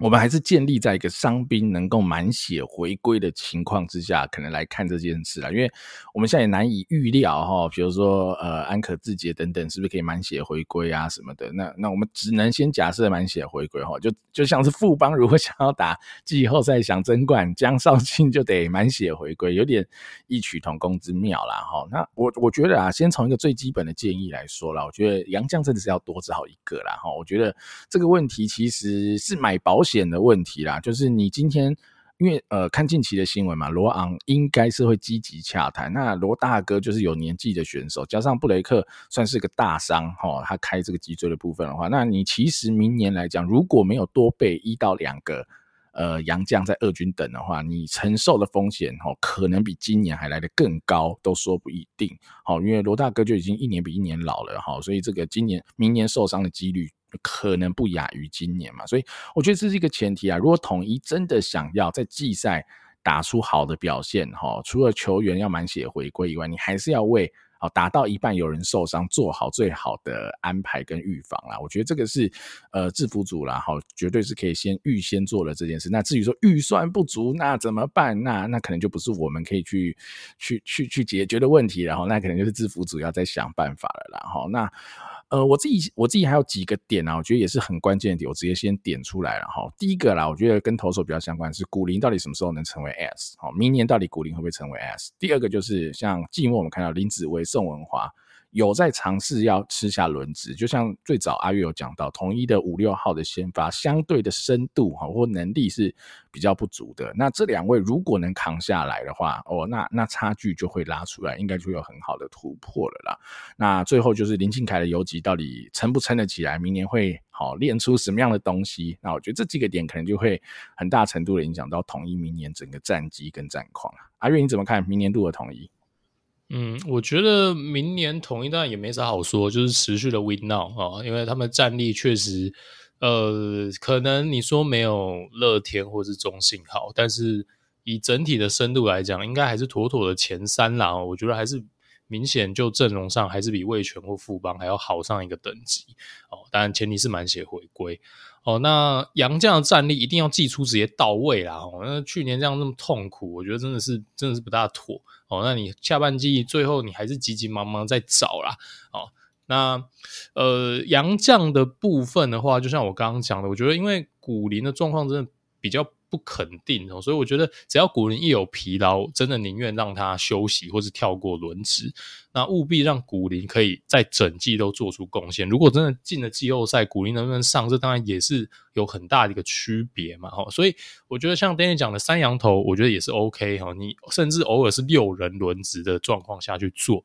呃，让古林可以把休息时间拉长，或者偶尔可以跳过古林，让他可以撑满整季，OK 的啦。哈，他偶尔跳过几场。呃，最后你还是能丢到一百多局，那个贡献度真的就已经够大了。对，那但如果说古林真的很健康哦，然后呃都不大有意外的状况之下，我觉得战力最佳化对统一来讲，应该是找一垒或外野的洋炮啦哈。因为但是就是有风险的问题啦哈，就如果你找了洋炮，但是像我刚刚讲的，其实你六七号。哦，不像是其他人哦，可以补上来的话，确实战力影响会比较大哦，所以我觉得这个杨绛的备用人选哦，这个就可以考验这个统一制服组的一个智慧了啦。那我觉得都 OK 哈，只是说你如果要找二头一野，像是今年下半季的一个阵型的话，就真的要。补好哈，就是要备好这个 stand by 的一个人选啊，因为你一旦任何一个人挂掉，那就是一定要三羊头了哈，不然对于这个要赢球的，应该说战力的一个安排上，我觉得真的确实会有差了哈。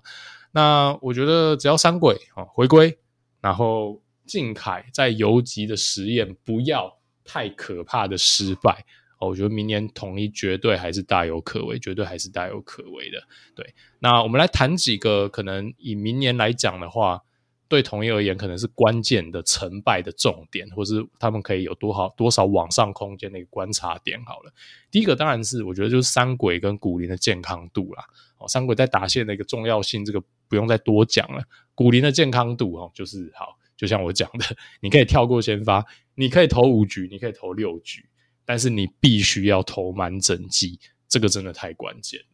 那第二个呢？我觉得当然就是我刚刚讲的，就是靖凯的这个移动。那但靖凯移动到游击就是二垒空缺，有一点挖东墙补西墙。我们讲黄永传一定是未来，但是黄永传多快能接班？其实我个人是期待他明年哦，可能呃，当然好一点是季初啊，但我们不要这么理想。但至少下半季，我觉得黄永传应该就可以上来试试看，因为。我们在选秀或者我们在观察他青棒的时候，我们的评估都会是说，黄永传其实就是一个成功呃成熟度相对高的新秀哦，他不是那一种必须在二军慢慢的养他打中球跟呃所谓长打能力，必须要在下面慢慢养哦，他就是一个你也不会希望他来干十十五支全垒打那种新秀，他就是那种 content 能力超级好。的一个选手，他理论上就是在所有的新秀野手类型当中，是可以最快在一军做出贡献的那种类型。那当然，今年我们看到他世界杯的状况等等，陷入了一些低潮哦。毕竟都还是十八岁的年轻人，他多快能适应一军的战场？但也不要 rush 他啦。那我觉得会是明年的一个关键。好，那如果说统一最后还是被逼去要用到陈重廷吃下大量的一个场次的话，那当然对于明年的战绩相对就也没有这么乐观了啦。那另外就是我觉得年轻人的部分哦。呃，何恒佑、罗伟杰等人哦，在二军也都不错的表现，但罗伟杰比较起伏一点啦。但我觉得他的呃攻击面的一个天花板或天分或潜力是毋庸置疑。那何恒佑在今年的话，二军也打得非常非常的好。他们是否能像是今年的邱志成？或是李成林一样，至少能在一军开始做出一些贡献，或者至少你可以有一半的一个出赛场次已经是在一军贡献了哦。我觉得对于统一的野手上的深度来讲，哦，或是如果有人受伤的时候，这些人可不可以趁适时的顶上来？我觉得会是一个关键。那再加上何恒佑应该在二军打出这样的成绩哦，确实，如果你真的是在一支重建球队的话。我觉得你明年拉上拉上来一军打，我觉得也都不是什么问题了。那当然，统一的战战力深度相对比较完整哦，那就不用这么的急哦。但是我觉得这些人可以观察他们在一军是不是已经可以开箱了。那再来呢，我觉得还有个 upside 就是子豪能否真的成能成为快速的成为联盟的巨星？他现在已经是一个非常 solid 的一个先发的一个野手了哦。但是我们对他的期待是联盟的 MVP 竞争者。哦，那当然他也非常非常的年轻哦，理论上他现在是进步最快的一个时候。如果他明年能打出一个 OPS 一百二、一百三哦，我觉得对统一来讲，真的就是另外一个层次的一个提升了。那另外就是宋文华，我觉得很有趣了。我现在还不确定宋文华呃会在明年的一个投手的安排里面占什么位置，是牛棚吗？像是他过去几年在小联盟的一个定位，还是先发呢？就像是今年下半季的一些尝试。其实说真的，我有点难下定论。因为当然他长期是牛棚，但是呃他的 staff 这球速又真的是慢慢的哈，那呃感觉先发也是有点机会啊，所以呃宋文华当然就是一个已经相对成熟，年纪也相对大，当然就会希望他能在一军直接吃下一个重吃重的一个角色，这就是一个 win now pick。那宋文华能否贡献出超出他轮次？应该有的贡献哦，让统一是不是能像是乐天捡到真人和一样这样的一个概念哦？但可能没有那么强哦，但是至少能在一军有个稳定的贡献，我觉得这也是明年统一战绩是否能超乎想象的一个可以观察的一个重点啊。Danny 你怎么看呢？对，我觉得大致上的想法逻辑跟你差不多啦。不管你说三鬼古林的健康，小将能否在一军贡献或有所成长，乃至于这个五六号先发是用宋文华解，还是比如说我刚刚提到林子威来解，还是比如说姚杰宏有成长，或是李成宏你要在一军投大量的比赛了，我不确定。但这些真的就是 upside 的东西啊。但最后我我我提一个点啦，哈，黄永传啊接班哦。我觉得他可能要先减肥啦，他可能对啊，好，好像啦，好像秋训黄永传有一些特别操一下啦，对，对，要操一下啦，因为 依照丙总之前的一些好新闻发言，他应该也是没有很满意啊，黄永传现在的身材的状况啦，我觉得这需要啦哈，因为直棒是一个很长期的比赛，就像跑马拉松一样啦，你你没办法。呃，用这样的体态去守内野中线守长期啊，原则上是不可能的，因为它会造成你身体太大的负担啊，逻辑上是这样。所以，呃，我是很期待黄永传明年能在一军贡献的，所以我是很希望哈，他今年好好节制一下啦，哈，好好把体脂降下去，然后体重控制在一个合理的范围以内。那明年即便开季，就像阿月讲，开季没有办法看到黄永传在开季一军的名单，他真的还是很有机会在二军打了三十场，就下半季哈。在一军开始认真的守二垒，我觉得是有可能的，绝对是有可能，而且甚至啦，甚至如果你要期待统一有机会拼冠军赛，好，甚至拼总冠军的话，它是个呃必要的一个一枚棋子啊。老实说，因为就像阿月讲，不然你二垒的洞哦会有一点大。老实说，是会有一点大，毕竟，呃，你的竞争对手嘛，以今年来看，不管是统一或是中信，呃，我说，呃，不管是乐天或是中信，其实整体的打线投手战力是这么样的平均完整嘛。那你想要挑战这两队，不论是哪一队，你可能真的是也要接近是一个完整战力，才有办法跟这两队来做较量啦。好。大概就是这样了。那就呃，就只能祝福统一明年就是能够健健康康的哈，然后好好的让球员有所表现啦。那以上就是我们统一的整个整体的回顾以及明年的展望了。感谢大家的收听，我们下次再见喽！我是主持人 Danny，我是主持人阿月，我们下期再见喽，拜拜，拜拜。